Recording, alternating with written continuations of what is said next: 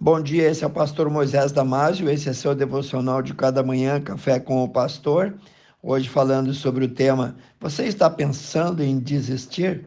Nosso devocional está baseado no livro de Salmos 103, 8 a 14. Tomado pela tristeza, fraqueza ou abatimentos, alguns crentes são tentados em desistir. Alguém pode dizer: Estou chateado, me sentindo fraco e frio espiritualmente, já não tenho ânimo para frequentar a igreja. Há muito tempo não oro, perdi o interesse em ler sistematicamente a Bíblia como fazia antes. Nem devocional estou fazendo. Estou me sentindo triste, meu espírito está angustiado. Quero reagir, mas não encontro forças.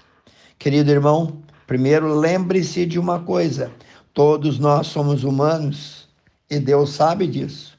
Não quero passar a mão na cabeça do pecado, mas é importante você entender o olhar misericordioso do nosso Pai celestial para conosco.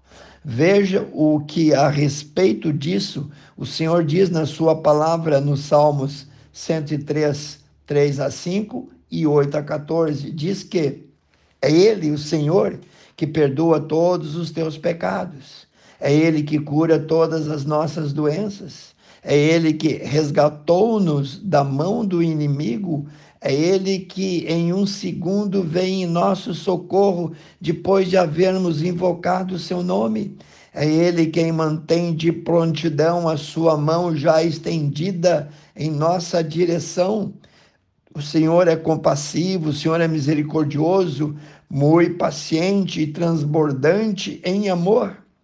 Suas misericórdias se renovam a cada manhã. Ele não acusa nem fica ressentido para sempre. Não nos trata conforme os nossos pecados, nem nos retribui conforme as nossas iniquidades. Pois, como os céus se elevam acima da terra, assim é grande o seu amor para com os que o temem. Como o Oriente está longe do Ocidente, assim ele afasta para longe de nós as nossas transgressões. Como um pai que tem compaixão dos seus filhos, assim o Senhor tem compaixão dos que o temem, pois ele sabe que somos formado, ele lembra de que somos pó. Essas verdades magníficas do Salmo 103 nos mostram que Deus não se interessa em punir ou destruir, isso é papel do diabo. O que o Senhor quer é pôr de pé o abatido, levantar o caído, perdoar o arrependido, pôr o anel no dedo do filho que abandonou a casa do pai, do filho que foi comer longe as bolotas dos porcos. Deus não espera de você perfeição, mas sim esforço pois, como disse o salmista, ele sabe que somos formados. Lembra-se que somos pó. O Senhor sabe que você nunca será inerrante, você nunca será perfeito. Ele sabe que somos pó. Assim, Deus compreende as tuas fraquezas. O que ele não aceita é acomodamento. O cristão de verdade não é o que vence todas as batalhas, mas o que luta todas as batalhas com toda a sua energia para vencê-las.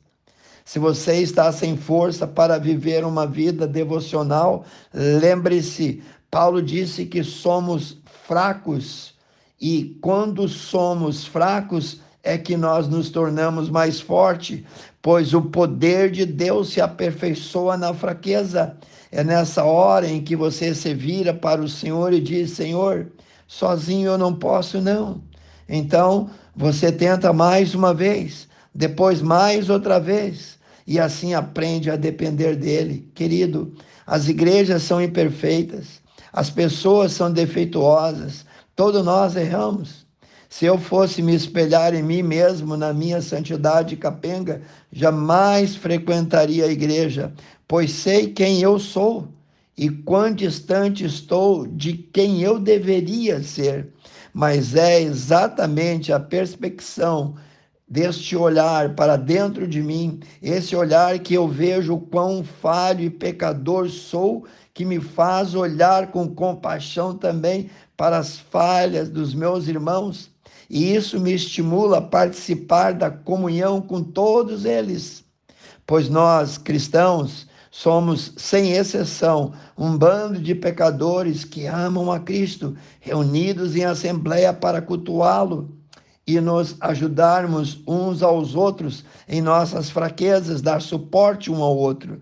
Não é porque há imperfeições entre todos os cristãos que vamos abandonar o culto a Deus. É preciso saber racionalmente disso, tanto nos meus primeiros passos na fé, quanto nos meus momentos de maior angústia, foram os irmãos da igreja que me aconselharam, que choraram comigo, que deram minhas mãos em socorro, deram seus ombros em consolo, compartilharam suas experiências, me apoiaram para mim ficar em pé. Sei que nem todos farão isso, mas há muitos irmãos piedosos que vão ser sim colunas na nossa vida. Lembre-se, Hebreus 10, 25 diz: não deixando a nossa congregação, como é costume de alguns, antes admoestando-nos uns aos outros, e tanto mais quando vede que se aproxima aquele dia. Quando você diz, mas eu quero voltar, eu quero voltar para o meu Pai.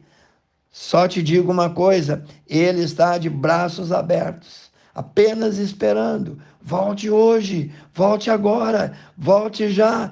Não adie um dia sequer, não adie um minuto. Sinta o abraço do Pai Celestial.